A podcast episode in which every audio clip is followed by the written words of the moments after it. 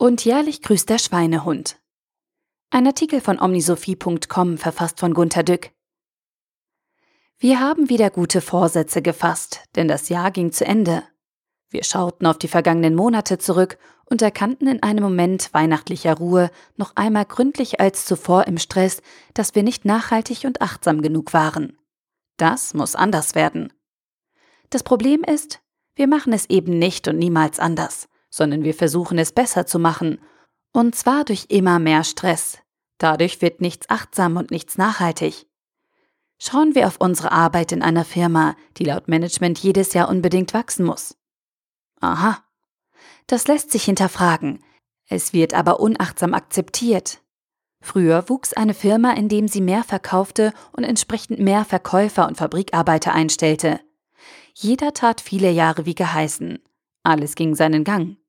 Dann aber wollte man zwar mehr produzieren und verkaufen, aber mit höchstens derselben Anzahl von Verkäufern und Arbeitern, die sich eben mehr anstrengen sollten.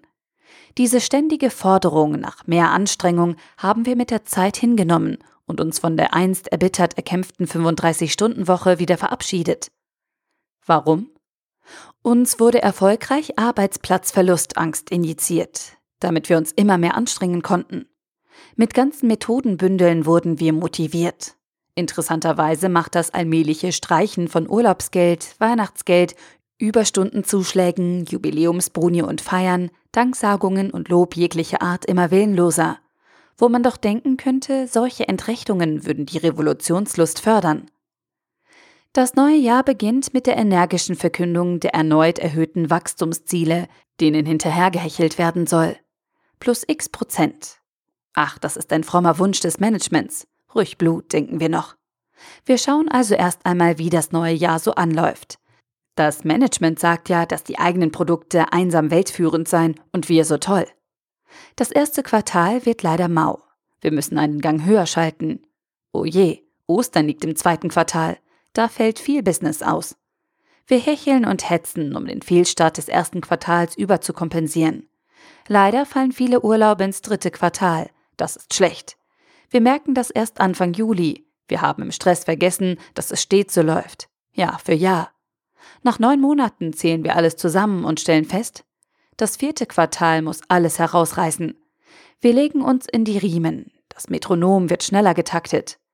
Da kommt noch das private Weihnachten dazu. Wir denken dazu auch bang an die bald anstehenden Leistungsbeurteilungen. Unser Stresslevel eskaliert. Er ist ohne Glühwein-Kurzpausen kaum zu ertragen. Endlich verfallen wir für einige Tage in matte Weihnachtsstimmung, die wir unter eiserner Stressverleugnung durch bewusste innere Seelenverzerrung erzwingen können. Dann noch geschwind ein Silvesterexzess. Es folgen ein paar Tage Resturlaub für das gemeine Volk. Hinter den Kulissen aber tobt der Kampf über Weihnachten und Neujahr. In der Vorstandsetage. Dort bemüht man sich krampfhaft, möglichst viele Rechnungen noch im alten Jahr zu stellen, indem man Geschäft vom Januar noch in den Dezember zieht. Kunde, hier hast du ein bisschen mehr Rabatt, kauf schnell noch jetzt. Das senkt den Gewinn an sich, erhöht ihn aber im alten Jahr zu Lasten des neuen. Egal, das gerade vergangene Bilanzjahr muss gut aussehen. Bald gehen wieder alle an die Arbeit. Januar, wie gesagt.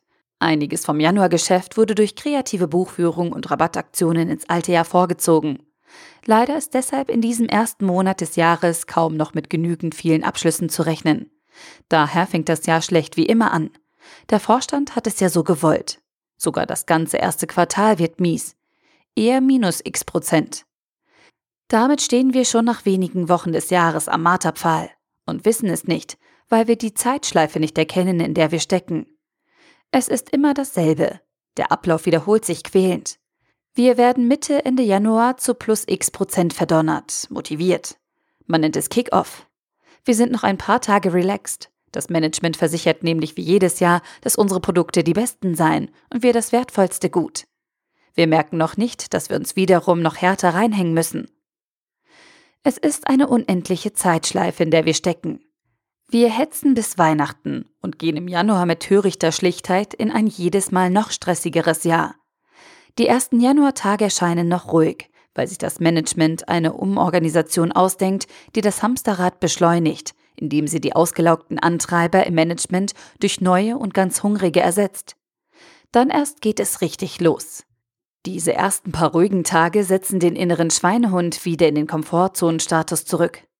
Er macht eine kurze Regression in den Ursprungszustand durch und muss nun ständig durch Managementaktionen überwunden werden, damit er sich härteren Anstrengungen nicht mehr widersetzt. Ach, zu Weihnachten hatten wir den inneren Schweinhund schon so weit überwunden, dass er sich den besten Silvestervorsätzen zur Achtsamkeit und Nachhaltigkeit für ein paar Stunden fügte. Aber leider kommen die ersten paar noch ruhigen Arbeitstage und er entwischt. Zack, weg und nun muss er doch wieder ein ganzes Jahr lang auf die harte Tour besiegt werden. Jeder von uns muss nun den Stress, die Fremdüberfrachtung ertragen, dazu die Energie verbrauchen, den inneren Schweinhund auszuschalten und den gesunden Menschenverstand, wie auch alle Vernunft auf Weihnachten vertrösten. Was können wir tun? Nicht alles per Mehranstrengung zu lösen versuchen. Eben anders arbeiten, nicht nur härter und länger. Lesen Sie es denn nicht täglich? Oder haben Sie dazu schon keine Zeit mehr? Work smarter, not harder. Es geht um neue zukunftsweisende Geschäftsmodelle, nicht um das Restverwerten in den alten. Wir müssen unseren inneren Schweinehund selbst überwinden und unsere eigenen Vorsätze des neuen Jahres umsetzen. Wenn wir das nicht selbst tun, wird unser innerer Schweinehund fremd überwunden.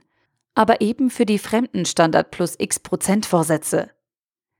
Geht es Ihnen noch so gut, dass Sie die eigenen Vorsätze ignorieren, weil Ihnen das Hamsterrad immerhin eine sichere Perspektive bietet? Der Artikel wurde gesprochen von Priya, Vorleserin bei Narando.